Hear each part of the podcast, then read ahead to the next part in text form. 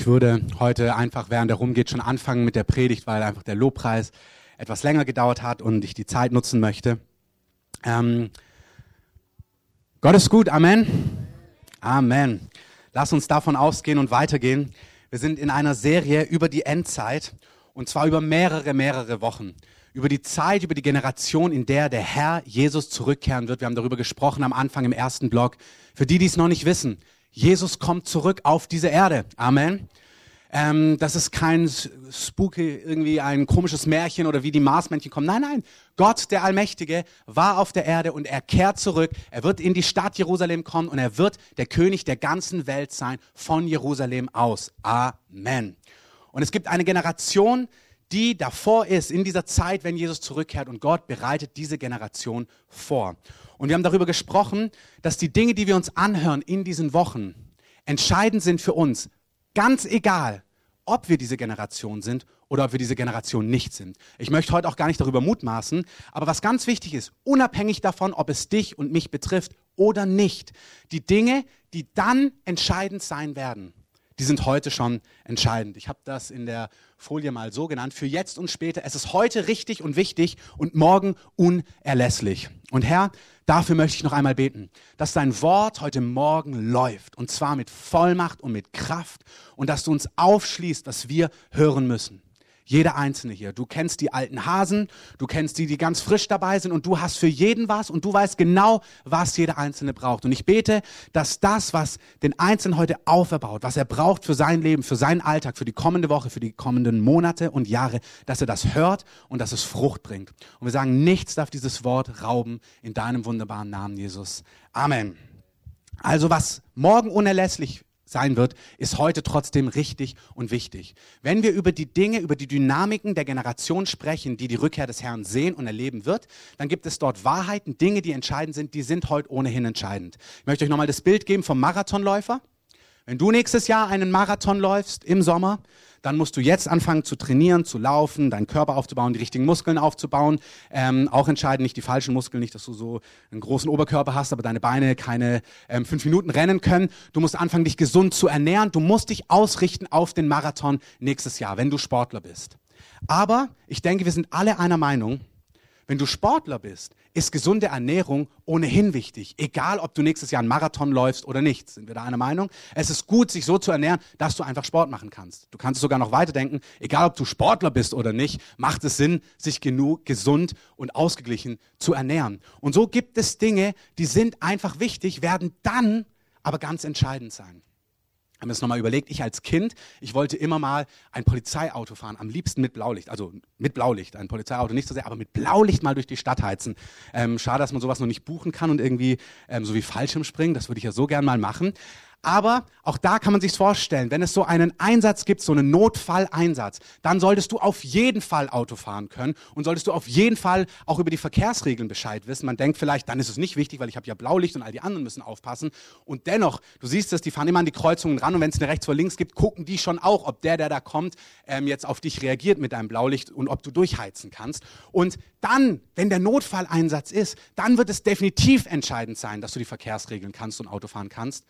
Aber ich denke, wir sind alle einer Meinung, es ist auch so ganz sinnvoll, ohne Notfalleinsatz, wenn der gute Mann die Verkehrsregeln weiß und weiß, wie man ein Auto fährt. Aber dann wird es noch entscheidender sein. Und ich möchte, dass ihr genau diese Dynamik versteht. Es sind jetzt Dinge wichtig. Wir sollen in einer Art und Weise leben, heute, weil es richtig ist, weil es entscheidend ist, weil es einen Unterschied macht. Aber es kommt eine Zeit, wenn du dann diese Dinge nicht in dein Leben eingebaut hast oder die Menschen, die dann leben, dann kannst du gar nicht bestehen in dieser Zeit. Aber es ist nicht nur für diese Zeit, sondern schon für heute. Das gleiche, als Jesus darüber spricht, dass wir die Menschen, die seine Worte hören und tun, sind wie Menschen, die ihr Haus auf Felsen bauen. Und dann sagt er, wenn ein Sturm kommt, und das Wort hier ist temporär, also der Sturm kommt, es ist nicht falls mal irgendein Sturm kommt, es ist wenn der Sturm kommt, zeitlich der Sturm kommt. Wenn dein Haus auf Felsen gebaut ist, dann kann es deinem Haus nichts anhaben. Und es stimmt für heute. Wenn du auf Gottes Wort hin lebst und reagierst, ist dein Leben stabil, dann gelingt dein Leben. Wenn ihr die Dinge, die wir im Kontext Endzeit uns anhören, Dynamiken, die dann wichtig sind, eine Art zu leben, die dann wichtig ist, wenn du das heute lebst, hey, dann gelingt dein Leben heute, weil es heute wirkt. Und das ist fantastisch. Amen. Das ist gut, das macht den Unterschied. Es ist zwar dann unerlässlich, aber heute macht es schon einen Unterschied. Dann gelingt dein Leben heute. Jesus sagt auch, Du weißt nicht, wann der Marathon kommt. Deswegen fordere ich dich herauf, heute zu trainieren, heute wach zu sein, heute dich gesund zu ernähren, weil du weißt nicht, ob der Marathon morgen ist, in fünf Jahren, in zwei Jahren, in einem halben Jahr. Du weißt es nicht. Jesus sagt, ihr wisst nicht, wann diese Zeit ist. Deswegen lebt jeden Tag so, als wäre sie morgen da. Dann gelingt dein Leben heute, dann ist dein Leben satt, dann wird dein Leben erfolgreich sein, weil du in den Dingen lebst, die Gott betreffen. Und ich möchte es noch auf eine dritte Ebene bringen. Lebe in einer Art und Weise, wenn du so lebst, wie Jesus es von dir fordert, egal ob es deine Generation ist oder nicht, dann lebst du auf eine Art und Weise, die Jesus sein Herz berührt, die ihn ehrt, die ihn groß macht. Und das wollen wir doch alle, oder?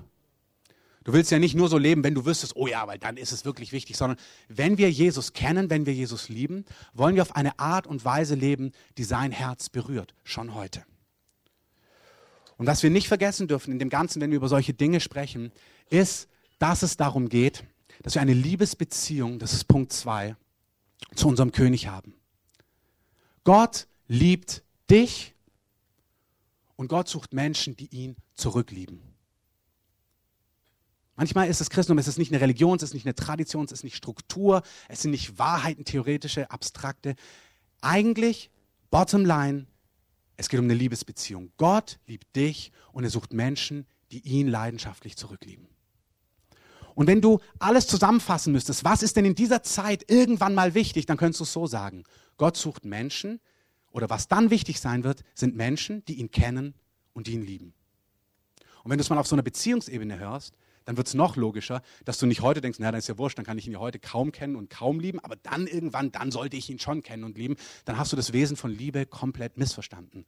Also wenn ich meiner Frau sagen würde, es kommt eine Zeit, da wird es sehr herausfordernd, da hoffe ich, dass wir ganz eng sind und uns richtig gut verstehen und auch wirklich irgendwie unsere Herzen gegenseitig berühren. Aber so die 20 Jahre bis dorthin können wir ja so nebeneinander herleben. Dann würde sie mir ähm, den Laufpass geben. Deine hoffentlich auch. Weil das hat nichts mit Liebe zu tun. Es geht um eine Liebesbeziehung und wir sollen heute nah an Jesus dran sein. Wenn du heute nah an Jesus dran bist, ihn kennst und ihn liebst, dann ob du dann den Rest weißt, wirst du in dieser Zeit bestehen. Umgekehrt genauso. Es geht nicht um Wissen, es geht um eine lebendige Liebesbeziehung zu Jesus. Amen.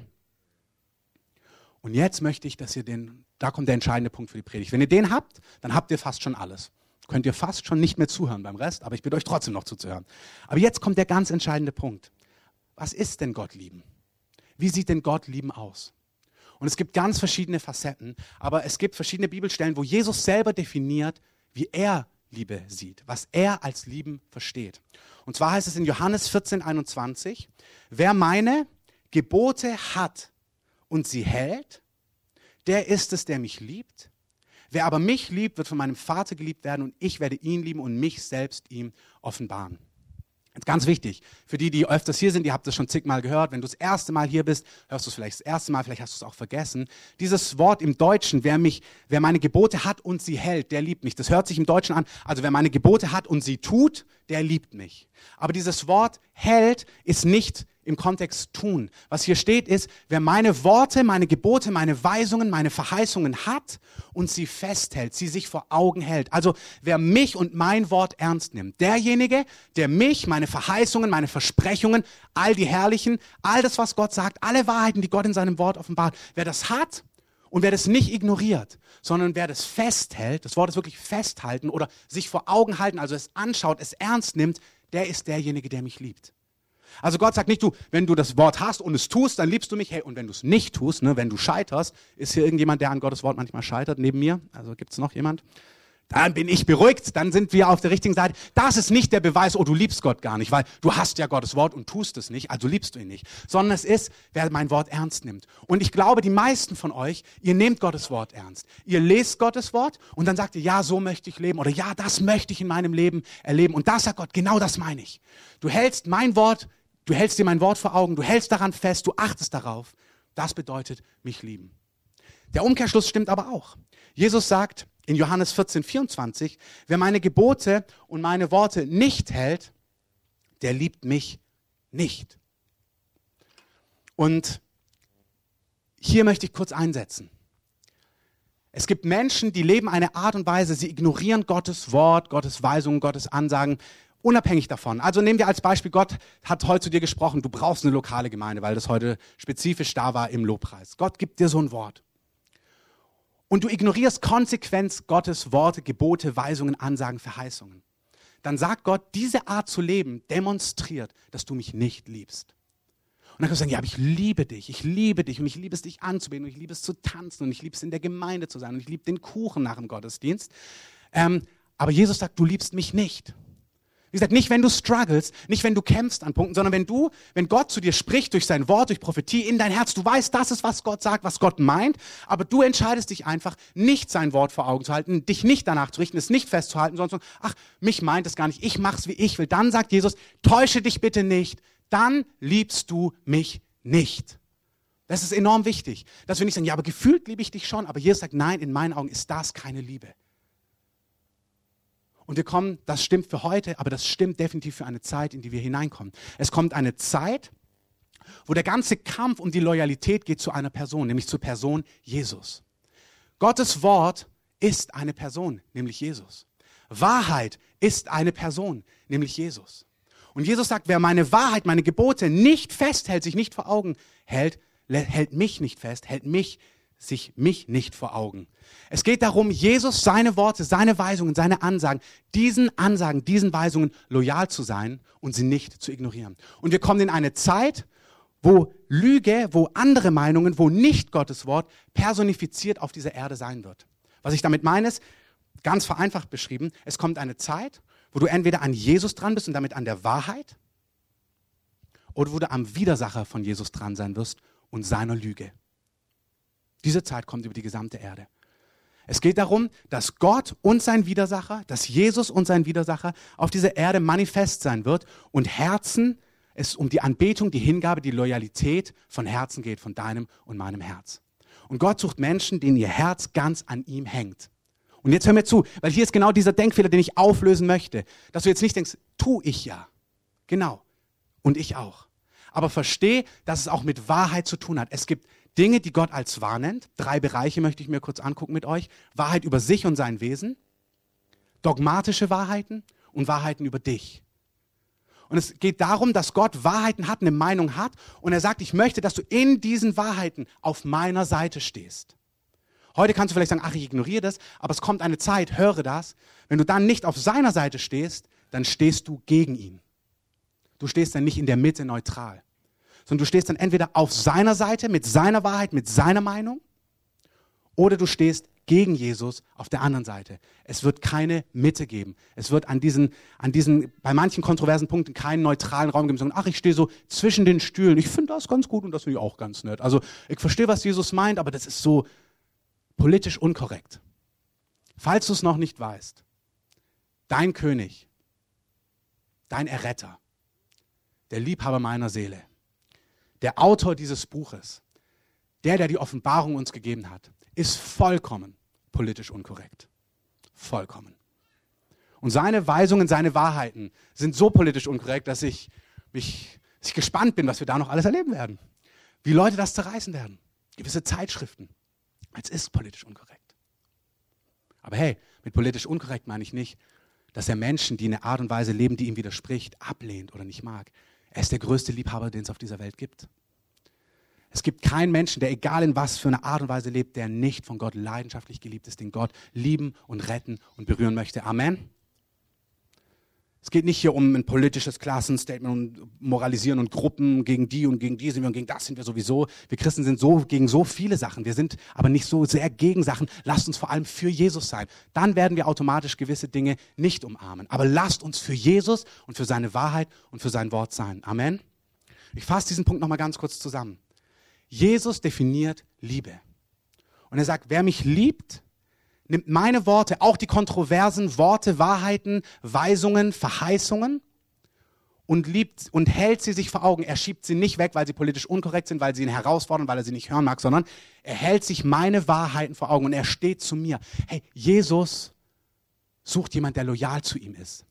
Ich bringe es mal auf ein ganz plattes Beispiel. Ähm, ich hatte einen Freund früher, der hat, ähm, der ist geritten, also Pferde geritten. Und ich weiß nicht, wenn jetzt hier Männer sind, aber damals fanden wir das total uncool als Jungs, dass er reitet. Ähm, ich würde heute voll gerne mal galopp durch irgendwie so eine Prärie reiten, wie so ein Cowboy. Aber das war ja nicht Cowboy-Reiten, sondern es war ja so im Kreis reiten. So. Und wir fanden das total uncool. Ähm, Und wenn er gesagt hat, ich reite vor anderen Jungs, dann wolltest du am liebsten nicht mit ihm assoziiert werden. Also ich kenne ihn nicht, ich reite nicht, ich spiele Fußball und was weiß ich was alles. Ähm, und ich nehme nur dieses Bild, versteht ihr? Jesus hat manche Meinungen, da werden die Leute echt so, boah, das ist ja krass. Und dann sagen, buh, das glaubst du? Und dann stehst du daneben und die Frage ist, stehst du bei Jesus oder sagst du, ja, verstehe ich auch nicht, Jesus. Also das, was du da glaubst, ist ja aber auch wirklich herausfordernd und komisch. Jesus sucht loyale Menschen, die in diesen Zeiten sagen, hey, ich stehe zu Jesus und zu seiner Wahrheit, zu seiner Weisung, zu seinen Verheißungen und zu seinem Wort. Das, was er sagt, das glaube ich und das will ich auch. Jesus sucht Liebhaber, die zu ihm und seinem Wesen stehen. Und er sagt, diejenigen, die das nicht wollen, er sagt das sogar so dreist, Wer sich für mich und für meine Worte schämt, unter einem Geschlecht, was damit gar nichts zu tun hat. Er nennt es ehebrecherisches Geschlecht, aber das ist ein Geschlecht, was von den Wegen Gottes keine Ahnung hat. Hey, Gott liebt dieses Geschlecht. Lass uns, dass wir uns nicht falsch verstehen. Gott liebt diese Welt. Gott liebt alle Menschen in dieser Welt, egal was sie leben. Gott will sie retten. Er ist der größte Freund der Sünder. Aber er sagt, wer sich vor diesem Geschlecht, von Menschen, die meine Wege nicht kennen, für mich und für meine Weisungen, für meine Worte schämt, der liebt mich nicht. Herr, was ist, wenn du dich jetzt ertappt fühlst? Dann sagst du das dem Herrn ganz ehrlich. Dann verdammst du dich nicht, dann klagst du nicht an und sagst, hey, ich will dich lieben und ich will deine Wahrheit lieben und ich will deine Worte lieben und ich will das Kontroverse an dir lieben. Hey, Jesus ist mega kontrovers. Das ist nicht der Duft. Es gibt ja diese T-Shirts, Jesus my body oder Buddy, also mein Kumpel. Ja, der mag dein Kumpel sein, aber das ist auch der kontroverseste Charakter, den es im ganzen Universum gibt. An ihm scheiden sich wörtlich die Geister. Er ist ein Schwert und er trennt Familien, Freundschaften, Beziehungen. Er sagt, hey, wenn mich jemand, wenn mir jemand nachfolgt, wird das Schwert durch Familien gehen. Der eine wird mit mir gehen, der andere wird dich verraten und denken, er tut Gott einen Dienst. Ich möchte, dass ihr wisst, dass es jetzt schon stimmt, aber es kommt eine Zeit, da musst du, deine größte Loyalität muss für Jesus und für sein Wort und für seine Wahrheit sein. Höher als alle anderen Loyalitäten in deinem Leben. Das stimmt aber auch heute schon. Aber es kommt eine Zeit, da ist es unerlässlich, weil wenn du dann nicht mit Jesus stehst, stehst du nicht neutral, dann stehst du gegen Jesus. Ich möchte mir als letzten Punkt Wahrheiten konkret ganz kurz anschauen. Wahrheiten über Gott, Wahrheiten über sein Wesen, dogmatische Wahrheiten und Wahrheiten über dich, wobei wir nicht alles abdecken. Es kommt etwas über die Erde und vielleicht gar nicht in unserer Zeit, vielleicht in 100 Jahren aber vielleicht auch in deiner Lebenszeit, wo all diese kontroversen Wahrheiten, die Menschen, es wird eine Zeit geben, sagt auch die, das Neue Testament, wo viele Menschen sich abwenden werden von Jesus. Und da fragst du, wer sind diese Leute? Schauen wir uns ganz kurz das Neue Testament an. Jesus macht Wunder nach Wunder nach Wunder und die Volksmassen, die folgen, sagen, oh, glorious Jesus, Jesus und alle sind mit ihm unterwegs, denken, er ist der Held. Und dann immer wieder, wenn er eine Masse hat, knallt Jesus Sachen raus, um zu gucken, wer will ihn wirklich. Genau, was wir heute gesungen haben. Herr, du hast Worte ewigen Lebens. Wohin sollten wir sonst gehen? Da sagt doch Jesus zu dieser ganzen Volksmenge, hey, wer mir nachfolgen will, der esse mein Fleisch und trinke mein Blut.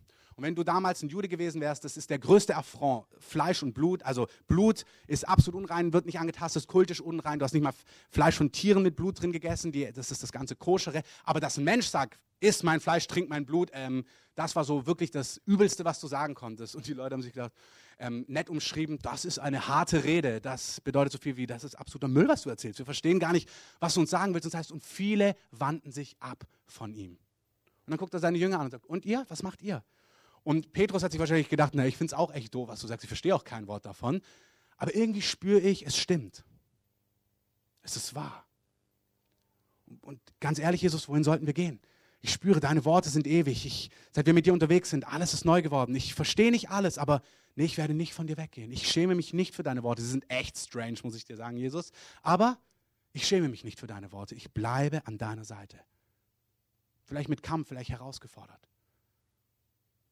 Jesus sucht Menschen, die ihm loyal sind.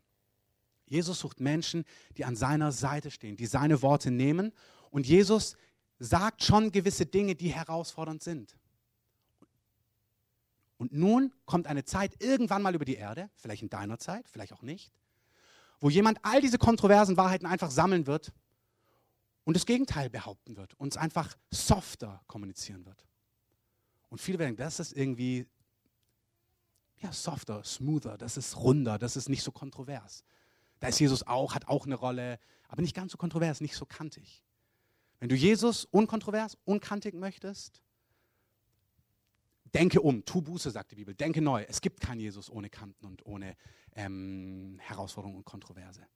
Es wird aber jemand geben, es kommt eine Zeit, da wird dir, und das hat begonnen, da, das ist jetzt schon. Es gibt eine Lehre über Jesus, die verliert ihre Kontroverse. Das ist aber nicht das, was die Bibel uns sagt. Es gibt Meinungen, die sind kontrovers und die werden kontrovers bleiben. Wir gucken uns nur zwei, drei Punkte an, weil die Zeit vorbei ist. Wenn wir über Gott sprechen und sein Wesen, konkrete Wahrheiten, die herausfordernd sein könnten, dann ist klar, jeder von uns allen liebt Jesus, den Retter, den Freund und den Wunderwirker. Das ist glorreich. Jeder von uns liebt den gütigen, den herrlichen, den übernatürlichen, ähm, fantastischen Gott. Aber Jesus ist nicht nur König, nicht nur Retter, Jesus ist auch Richter dieser Welt. Und wenn, du, wenn wir uns das Buch der Offenbarung dann angucken werden über einige Wochen, dann siehst du, dass Jesus der, der zur Frau, die in siebenfachen Ehebruch lebt, sagt, oh komm, steh auf. Hey, ich verzeih dir. Die anderen haben dich nicht verdammt, ich verdamme dich auch nicht. Ich gebe dir ein Wasser, ähm, da wirst du keinen Durst mehr haben. Das sind zwei Geschichten zusammengefasst. Der Jesus, der so gnädig ist mit der Ehebrecherin. Dieser Jesus wird eines Tages auch die Erde richten und alle Menschen richten, die ihn, die Liebe und seine Wahrheit nicht wollen. Er wird Plagen über die Erde ausschütten. Hier sind wir bei Thema politisch unkorrekt, vollkommen unkorrekt. Ähm, dass die ganze Erde unter diesen Plagen erschüttert werden wird. Und dann heißt es, heute Morgen habe ich die Bibelstelle, ich sage euch das mal von Herz zu Herz so rausgesucht, dann dachte ich, das sind nicht die Bibelstellen, die man so klassisch vorliest. Man liest lieber Johannes 3,16. Ähm, so sehr hat Gott die Welt geliebt, dass es seinen einzigen Sohn gab, damit alle, die an ihn glauben, errettet werden. Stimmt das? Amen, das stimmt. Das stimmt auch. Offenbarung 16,9. 8. Der vierte Engel goss seine Schale aus auf die Sonne und es wurde ihr gegeben, die Menschen mit Feuer zu versenken. Und die Menschen wurden von großer Hitze versenkt und lästerten den Namen Gottes, der über diese Plagen Macht hatte. Nicht der Feind hatte Macht, Gott hatte Macht über diese Plagen. Und sie taten nicht Buße, um ihm Ehre zu geben. Das ist nur eine ganz harmlose von diesen Plagen. Ich sage das mal so direkt. Lies mal das Buch der Offenbarung durch, da gibt es keine Deutungsmöglichkeiten, ob es vielleicht verschachtelt doch der Feind ist, der das macht. Nee, nee, es ist Jesus Christus, dein König, der die Erde richten wird und alle, die der Wahrheit, dem Licht widerstehen. Und Menschen werden das sehen und werden sagen, ey, das ist nicht der Jesus, bei dem ich unterschrieben habe. Der wirkte ganz anders. Ja, weil er wirklich Löwe und Lamm ist. Es gibt niemand, der so herrlich und glorreich ist wie er. Niemand, der so gnädig, barmherzig und vergebend ist wie er. Und selbst seine Gerichte sind da, um Menschen zu ihm zurückzuziehen. Aber sie taten keine Buße, sondern sie lästern Gott, der Macht über diese Plagen hat. Auch das ist eine Wahrheit, die man hören muss. Faktisch, ich kann mir das immer gar nicht vorstellen, wird es Menschen geben auf der Erde, die Gottes Herrlichkeit, Gottes Größe, Gottes Liebe, Gottes fantastischen Wunder sehen werden. Gott wird seine Herrlichkeit, wir haben le beim letzten Mal darüber gesprochen, seine Herrlichkeit, seine, seine Gnade ausgießen, seine Wunderwerke. Jeder wird sehen, wie gut, wie herrlich Gott ist. Aber dann wird es Menschen geben, die werden das sehen, seine Macht, seine Stärke, seine Größe. Und sie werden sagen, ich will nicht mit diesem Gott leben. Sie werden Gott lästern und Gott fluchen. Da fliegst du, das gibt's doch nicht. Der, der möchte so ohrfeigen und sagen, wach auf, Alter. Was machst du da? Also ich würde ihn zumindest am liebsten ohrfeigen. Man kann sich gar nicht vorstellen, dass jemand so handelt. Aber wir sehen es immer wieder. Zwei werden mit Jesus gekreuzigt. Einer spottet und sagt, dann komm doch runter, wenn du der Erretter bist. Und ein anderer demütigt sich und sagt, Herr, rette mich. In der Zeit wird es genauso sein. Manche Menschen werden sich zu Gott bebend wenden und sagen, erbarme dich unserer. Und das Lamm wird sich erbarmen über jeden, der seinen Namen anruft. Amen. Und andere werden ihn spotten. Und Gott wird keinen Willen von keinem Menschen vergewaltigen. Das ist das größte Geschenk, was du hast. Einen freien Willen. Jede Zunge wird bekennen eines Tages, wer er ist. Und jedes Knie wird sich beugen. Aber es ist eine Zeit, wo Menschen freiwillig ihre Knie beugen und bekennen, du bist der Herr. Und es ist ein Mysterium, dass es Menschen gibt, die das nicht tun werden. In dieser Zeit werden Menschen sagen, hey, wenn das dein Jesus ist, diesen Jesus wollen wir nicht. Misty Edwards aus dem International House of Prayer in Kansas City singt es. Um, ähm, will you be offended when it's all coming down? Wirst du auch Anstoß nehmen, wenn ich diesen Teil von mir zeige? Jesus fragt dich das. Wirst du Anstoß an mir nehmen, wenn ich diesen Teil meiner Persönlichkeit, meines Charakters offenbare? Und wenn du merkst, ja, würdig, und du merkst auch jetzt, ja, das tue ich, das rattert in mir, damit komme ich nicht klar, dann lädt der Heilige Geist dich ein. Lerne mich besser kennen. Lass dir zeigen, wie herrlich, wie liebevoll ich bin und vertraue mir auch in meinen Gerichten. Das Schöne an dieser Stelle ist, dass die Offenbarung immer switcht zwischen der Erde und dann der unsichtbaren Welt, was im Himmel passiert. Oder was die Heiligen, die Gläubigen machen. Und die Gläubigen, die Engel, die lebendigen Wesen, als die Gerichte kommen, die fluchen Gott nicht. Wisst ihr, was die machen? Die heben die Hände und sagen, du bist gerecht. Herr, du bist der gerechte Gott. Keiner ist so gnädig, so barmherzig wie du. Und verzeih mir, wenn du sagst, das kriegst du nicht zusammen, dann liegt es daran, dass dein Verstand kleiner ist als Gottes seiner. Es geht einfach bei Gott zusammen. Und wenn du merkst, oh, aber da kämpfe ich innerlich, ich kriege die zwei Sachen nicht zusammen, übergib dich Gott und lass es Gott dir offenbaren. Ich krieg's manchmal auch nicht zusammen. Der Herr muss uns diese Dinge offenbaren. Es gibt weitere Dinge über Gottes Wesen, wo man Anstoß nehmen könnte. Schauen wir uns noch kurz dogmatische Wahrheiten an. Es gibt nur einen Weg zu Gott. Es wird jemand geben, der wird verschiedene Wege zu Gott anbieten und der wird auch Jesus nennen. Dann ist halt Jesus ein Prophet oder ein guter Mann, was auch immer. Aber er wird eins nicht sein und das merke dir. Er wird nicht Gott und Mensch sein. Es wird was geben, wo er entweder Gott ist oder Mensch, aber nicht Gott und Mensch. Und behalte im Hinterkopf, wir gehen in die Details rein. Jesus war ganz Gott und ganz Mensch. Und jede Lehre, die über diese Erde kommt, die eins von beidem leugnet oder nur das eine betont, ist falsch und führt in die Irre. Er war ganz Gott und er war ganz Mensch in einer Person. Gucken wir uns in den Details nochmal an. Aber jemand, die, man wird Jesus einbauen in die Theologie von vielem anderen und er wird einfach einer von vielen sein. Ganz Gott, aber nie Mensch geworden. Oder ein guter Mensch, von dem wir lernen können, aber halt nicht Gott. Beides stimmt nicht. Ewiges Leben, ewige Verdammnis ist so ein Thema. Auch hier könnt ihr euch eine Bibelstelle vorlesen. Von einem Feuer, was brennt und nicht aufhört. Das steht im Neuen Testament. Der, derjenige, der am meisten davon spricht, ist, wer? Ratet mal. Jesus selber. Er spricht am meisten von diesem See, der mit Feuer brennt. Er schuf sie als Mann und Frau. Gott hat die Ehe gestiftet zwischen Mann und Frau. Und Gott kennt keinen Unterschied zwischen ähm, sexuellem und gesellschaftlichem Geschlecht. Gott hat Männer und Frauen geschaffen in seinem Ebenbild. Ist so. Es gibt da Theorien, dass wir ein sexuelles Geschlecht haben, aber uns auch als Mann oder als Frau fühlen können. Wer so, wir haben auch Menschen manchmal in unserer Mitte gehabt, die das kennen, die das nachvollziehen können. Und Gott liebt diese Menschen total. Ändert aber nichts daran, dass Wahrheit frei macht und nicht Lüge. Und was ist, wenn eine Gemeinde nicht mehr für Wahrheit steht? Wo kommt dann Freiheit? Das Haus Gottes ist ein Bollwerk der Wahrheit, heißt es im Neuen Testament. Und da, wo Wahrheit ist, da können Menschen frei werden. Gott hat sie als Mann und als Frau geschaffen und hat die Ehe zwischen den beiden gestiftet. Gott hat eine Meinung über Sexualität, das wisst ihr. Schließen wir es damit ab. Gott hat eine Meinung über das Volk Israel. Deine Meinung zum Volk Israel, nicht dem weltlichen Staat Israel, der unvollkommen ist, aber dass Gott das jüdische Volk als erstes erwählt hat und mit ihnen einen Plan hat bis zum heutigen Tag wird nach Mike Bickel, schönes Bild, der Lackmustest für die Endzeitgemeinde. Das heißt, an Israel, das ganze Alte Testament bezeugt, dass Jerusalem, auch die Frage Jerusalems, die, der Status Jerusalems, wird der Laststein der Völker werden. Daran werden Völker sich aufreiben, daran werden Herzen sich aufreiben. Dafür wird es keine neutrale äh, Position geben. Du brauchst eine Meinung, ob der Jude Jesus, der er ist, der ganz Mensch ist, der auch als Jude Jesus zurückkehren wird, weil er immer noch Mensch ist mit einem verherrlichten Körper und auf einem realen Thron Davids als Nachfolger Davids die Völker beherrschen wird. Ja, er wird herrschen als Gott, aber Jesus wird auch herrschen, hör hin, als jüdischer Mann aus einer jüdischen Stadt. Und zwar über die ganze Erde. Er wird nicht herrschen als Deutscher, nicht als Araber, nicht als Portugiese. Er wird, er wird herrschen und regieren als jüdischer Mann aus einer jüdischen Stadt. Das ist anstößig.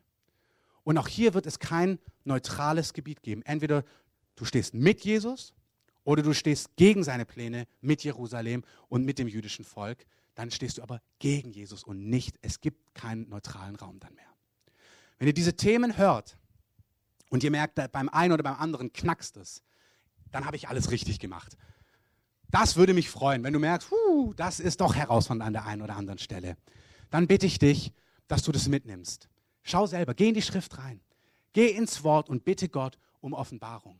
Aber bitte ignorier es nicht einfach.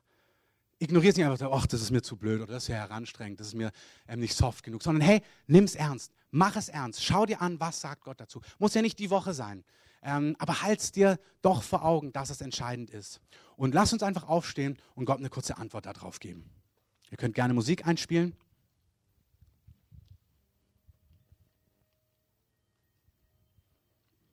Die Wahrheiten über dich, die sparen wir uns heute.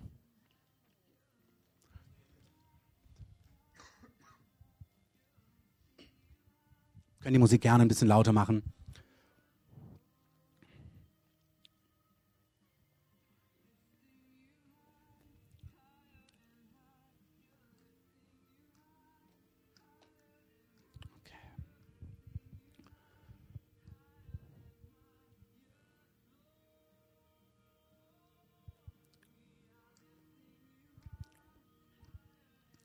Ich erinnere euch dran.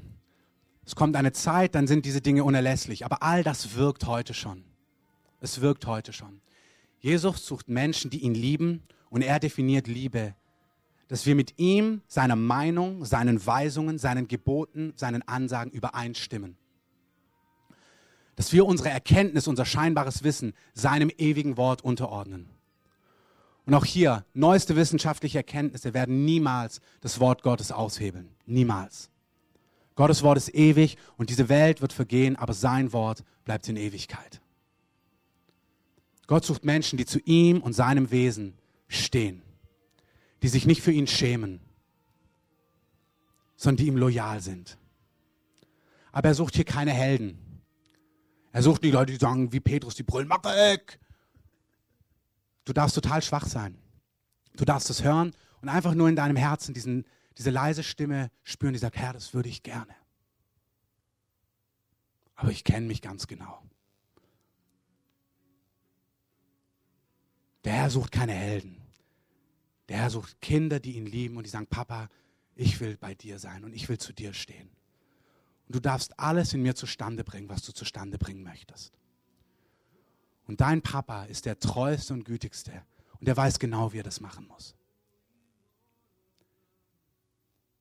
Ich sage diese Dinge so eindringlich, damit du es nicht ignorierst. Aber anders betont könnte ich dir auch sagen, wenn du dich darauf einlässt, keiner von uns muss sich Sorgen machen, sondern Gott selber bewahrt uns, baut uns, hält uns in seiner Hand und niemand kann uns aus seiner Hand herausreißen.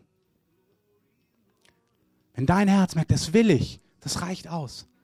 Alles andere ist schon fast zu viel, weil dann vertraust du auf dich. Also der, der heute in der besten Position ist, ist der, der merkt, oh, das würde ich gerne, aber ich kann es überhaupt gar nicht. Dann bist du in der besten Position, weil dann kann es Gott dir schenken.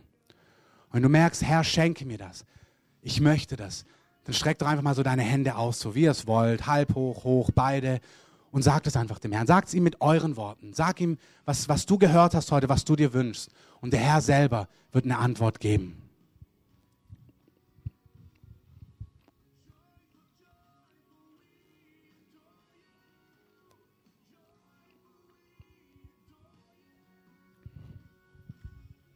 Danke, Heiliger Geist. Herr, wir wollen loyale Diener für Jesus sein. Wir wollen Kinder sein, die an seiner Seite sind. Wir wollen ihm ganz gehören mit allem, was wir sind. Und Jesus, wir stehen hier nicht als solche, die das können, aber als solche, die das wollen. Als solche, die das sagen, du darfst unser Leben haben, bewirke es in uns. Herr, wir wollen nicht über dich, dein Wesen, deine Wahrheiten stolpern. Herr, da wo es eng ist in uns, bitte ich dich, Geist der Weisheit und der Offenbarung, komm auf jeden Einzelnen, der struggelt, auf jeden Einzelnen, der Probleme hat mit gewissen Themen. Und ich bitte dich, Heiliger Geist, lehre du ihn. Und ich bitte dich, der das hört, dass du die Demut besitzt, auch klare Meinungen, die du vielleicht hast, die jetzt vielleicht dadurch in Frage gestellt werden, niederzulegen, so dass du wirklich neutral prüfen kannst. Dass du es hinlegst und sagst, Herr, lehre du mich. Jesus sagt, wer die Wahrheit wissen will, wird sie wissen. Der Geist der Weisheit und der Offenbarung soll dich lehren, soll die richtigen Menschen, die richtigen Inputs in dein Leben bringen, dass du die Wahrheit erkennen kannst, damit die Wahrheit dich frei und stark machen kann. In seinem wunderbaren Namen.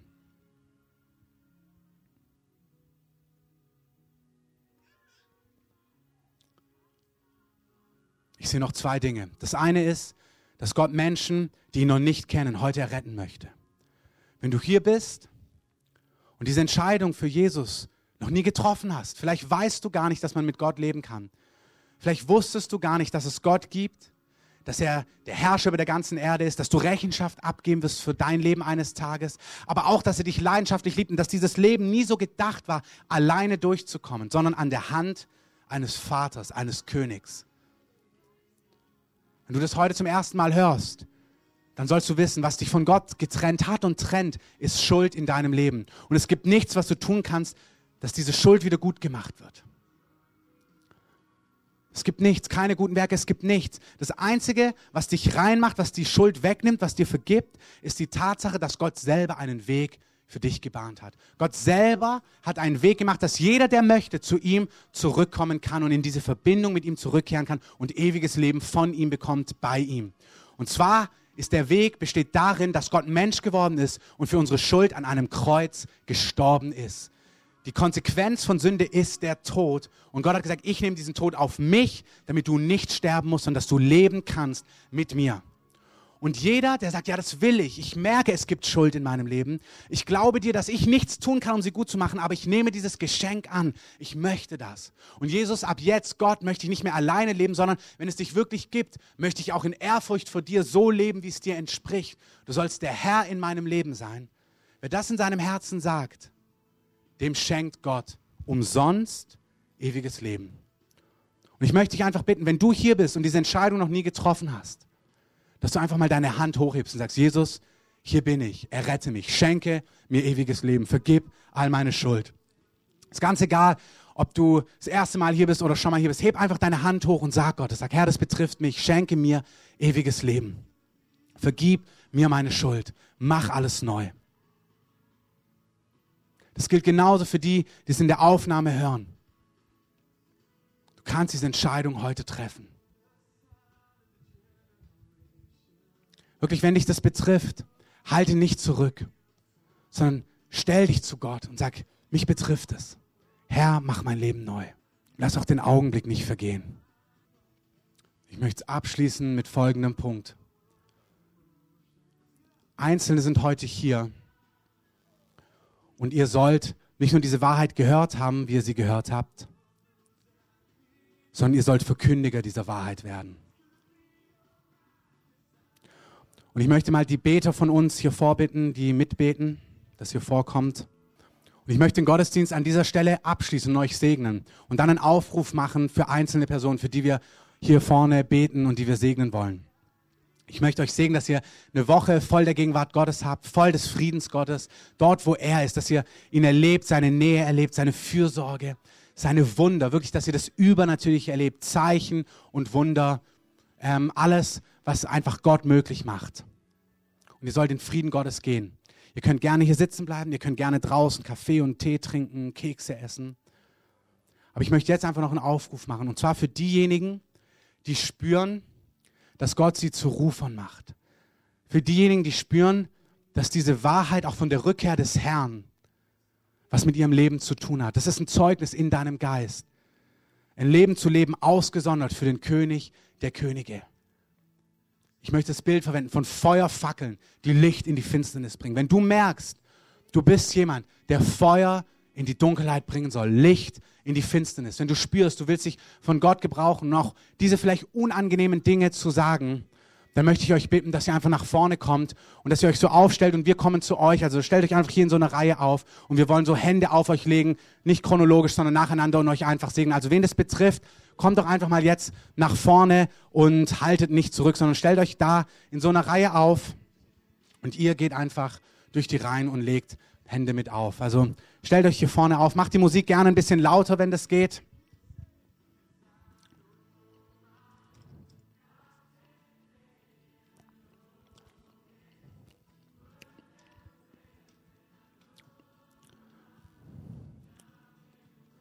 Mach, mach sie noch lauter, mach sie richtig schön, dass der Raum gefüllt ist mit Musik.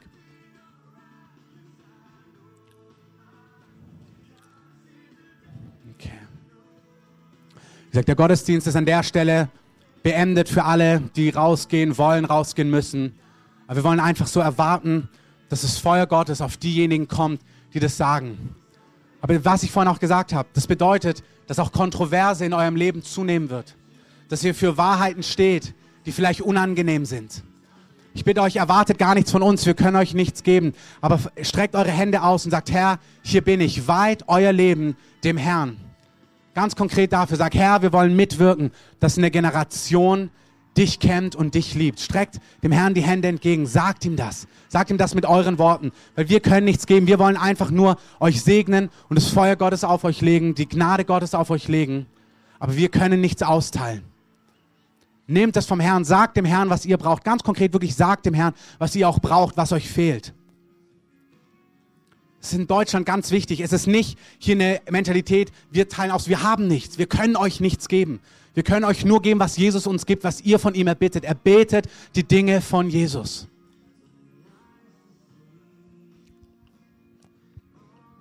Heiliger Geist, ich bete, dass du zurüstest und austeilst, dass du jetzt kommst mit einer Salbung auf uns alle. Heiliger Geist, lager dich an diesem Ort und gieße dich aus. Gieße dich aus mit Feuer, mit Vollmacht, mit Herrlichkeit, mit Macht, mit Stärke in deinem wunderbaren Namen. Okay, ihr könnt gerne einfach losgehen und einzeln die Hände auflegen. Gar nicht so ewige Gebete. Da, wo ihr merkt, dass der Heilige Geist euch hinzieht. Ja, kannst du mitbeten.